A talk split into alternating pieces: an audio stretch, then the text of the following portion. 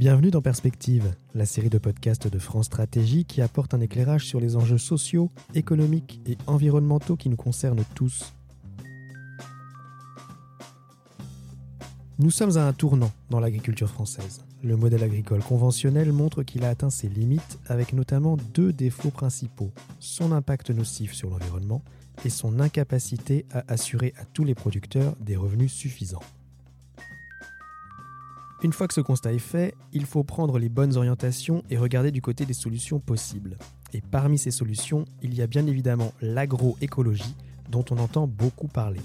Mais l'agroécologie répond-elle aux exigences économiques et environnementales qui s'imposent? C'est justement ce que nous allons voir avec Alice Grémillet et Julien Fauss du département développement durable et numérique chez France Stratégie et la note d'analyse intitulée Les performances économiques et environnementales de l'agroécologie. Bonjour Alice et Julien. Bonjour. Bonjour. Pour commencer, peut-on rappeler rapidement ce que l'on entend par agroécologie et quel est son rôle? Alors l'agroécologie s'appuie sur un principe fondamental. Il s'agit d'utiliser de manière optimale les ressources apportées par la nature pour développer une agriculture qui va utiliser moins d'intrants de synthèse, qu'il s'agisse d'engrais, de pesticides ou d'antibiotiques. L'objectif est vraiment d'accroître la résilience et l'autonomie des exploitations. Oui, car l'agriculture représente 20% des émissions de gaz à effet de serre en France, sans parler de son concours à l'érosion de la biodiversité, comme à la pollution de l'eau et des sols. Et malgré les aides, un quart des agriculteurs vivent sous le seuil de pauvreté selon l'INSEE. On met donc en évidence qu'il y a un changement de modèle qui est nécessaire. L'agroécologie constitue une alternative durable qui est notamment portée par les pouvoirs publics, mais est-ce que ce système, est-ce que ces pratiques sont rentables? C'est la question à laquelle nous avons cherché à répondre dans cette étude en évaluant d'une part les performances économiques et d'autre part les performances environnementales d'exploitation agroécologique. Cette évaluation que nous avons réalisée, elle est basée d'une part sur l'analyse des données économiques issues de la littérature scientifique disponible et d'une modélisation à l'échelle d'une exploitation céréalière type d'autre part. Concrètement, nous avons identifié 23 cahiers des charges ou référentiels qui se revendiquent des grands principes de l'agroécologique, alors qu'il s'agisse de cahiers des charges publics ou privés.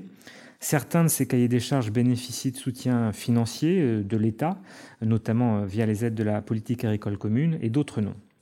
Que recouvre-t-il exactement? Et pour répondre à cette question, nous avons calculé pour chacun de ces référentiels un score d'exigence environnementale, c'est-à-dire un indicateur qui tient compte de la réduction d'utilisation d'engrais de pesticides et de l'importance des pratiques favorables à la préservation de la biodiversité, à la protection des sols et à la protection des ressources en eau. Au bilan, ce que l'on a observé, c'est que selon euh, ce scoring, deux grandes familles d'exploitations agroécologiques se distinguent. Dans la première, on trouve l'ensemble des exploitations qui vont avoir un haut niveau d'exigence environnementale pour lesquelles l'ensemble du système de production a été repensé, selon un cahier des charges qui bénéficie d'une reconnaissance par le consommateur grâce à des labels publics. C'est tout particulièrement le cas de l'agriculture biologique avec le label AB.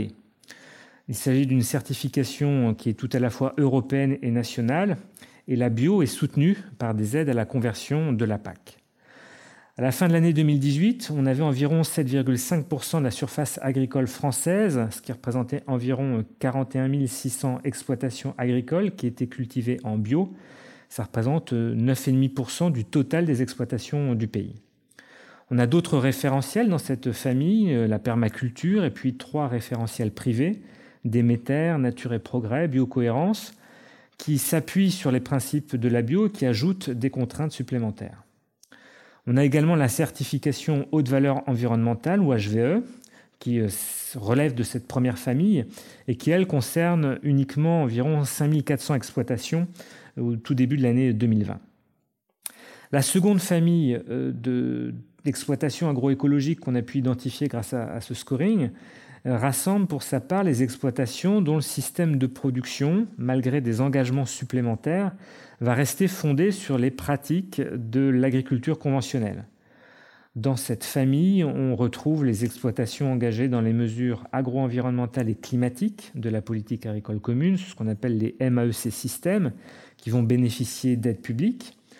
On y retrouve également les 3000 fermes économes en intrants du réseau de défis, et puis un certain nombre de fermes qui relèvent de chartes privées, telles que l'U-Harmonie ou Agri-CO2, qui certifient respectivement 1700 et 2800 agriculteurs. Alors vous l'avez dit, un des enjeux fondamentaux pour l'avenir est de savoir si l'agroécologie est un modèle rentable. Comment avez-vous évalué cette rentabilité et quels sont les enseignements que vous tirez de cette évaluation? Alors, le premier moyen que nous avons utilisé pour évaluer la rentabilité hors aide des référentiels étudiés, c'est une analyse des données économiques publiées dans la littérature scientifique, donc notamment l'INRA ou l'INSEE par exemple.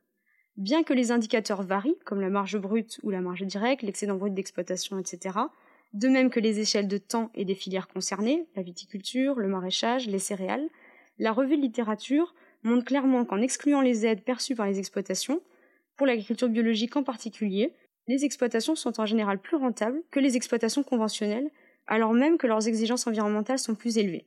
Alors pourquoi est-ce qu'on observe ce résultat?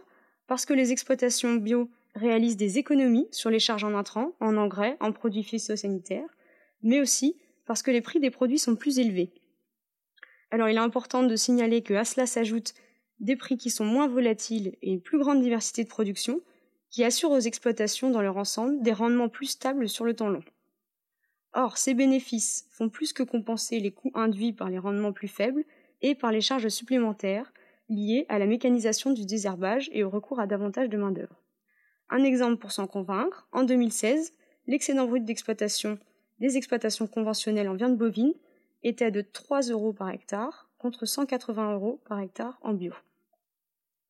Alors ensuite, pour compléter ces résultats, nous avons ensuite modélisé une exploitation en grande culture de 100 hectares, en fonctionnement conventionnel d'abord, puis avec les contraintes supplémentaires de 5 cahiers des charges, l'agriculture biologique, défi économe en entrant, défi très économe en entrant, haute valeur environnementale option B et l'UHarmonie. On a donc pu estimer et comparer les marges directes globales de cette exploitation type en conventionnel et sous référentiel. De cette façon, on simule une transition agroécologique et on en teste sa rentabilité. Le résultat qu'on observe est le suivant l'agriculture biologique est le seul référentiel parmi les cinq testés à apporter des bénéfices à moyen terme à l'exploitant. L'agriculture biologique apparaît donc comme la plus performante d'un point de vue économique et environnemental. D'accord, et comment faire pour accélérer le développement de l'agriculture biologique et plus généralement, comment mieux aider la transition agroécologique, Julien? Alors les aides de la politique agricole commune, la PAC, assurent la rentabilité des exploitations européennes de manière générale. Certaines de ces subventions sont spécifiques et dédiées à des référentiels agroécologiques. C'est le cas par exemple de la bio, qui bénéficie d'aides à la conversion. Le problème, c'est que ces aides ne sont globalement pas proportionnées aux services environnementaux rendus par les exploitations agricoles, ni même toujours proportionnées au manque à gagner effectif lié à la transition agroécologique. Pour le montrer, nous avons confronté le montant des aides attribuées aux exploitations en fonction du score d'exigence environnementale que nous avions calculé. Et on a constaté qu'il y avait une forte décorrélation. Par exemple, en grande culture, les montants totaux d'aide à l'hectare sont plus importants pour les référentiels MAEC système que pour les référentiels AB bio. Autrement dit, c'est la production qui est la moins exigeante du point de vue environnemental qui va recevoir le plus d'aide. Mieux aider la transition euh, écologique de notre agriculture passe donc par un réel et meilleur ajustement des aides publiques versées aux efforts financiers consentis par les agriculteurs pour réduire leurs impacts sur l'environnement, ou encore par un changement d'approche qui permettrait de mieux rémunérer le service environnemental rendu par l'agriculture. Parmi ces, ces, approches un peu novatrices qu'on pourrait envisager, c'est un système de bonus-malus. Le produit des malus euh, portant sur l'usage de pesticides et d'engrais et viendrait financer les bonus qui seraient, eux, délivrés aux pratiques agroécologiques. En termes de recommandations pour les référentiels à haut score d'exigence environnementale que nous avons identifiés, il serait nécessaire de renforcer leur reconnaissance par le consommateur pour leur permettre un consentement à payer qui rémunérerait plus justement l'agriculteur. C'est le cas par exemple du référentiel HVE, haute valeur environnementale.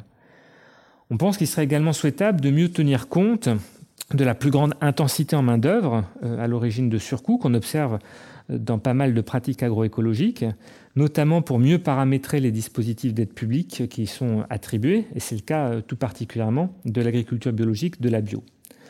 Enfin, pour les référentiels qui présentent un faible score d'exigence environnementale, mais qui présentent également un faible coût de mise en œuvre. Il s'agirait de diffuser et de généraliser les bonnes pratiques, notamment en ce qui concerne la réduction d'usage de pesticides. Ajuster les aides publiques et mieux soutenir les référentiels à forte exigence environnementale sont des leviers indispensables pour développer l'agroécologie. Mais ils ne seront sans doute pas suffisants. Mais du coup, que manque-t-il à l'agroécologie pour lui permettre de réussir la transition de notre système alimentaire? Pour assurer la transition de notre système alimentaire vers la durabilité dans son ensemble, il faut que les pratiques des consommateurs évoluent également, notamment avec un régime alimentaire qui sera moins et mieux carné.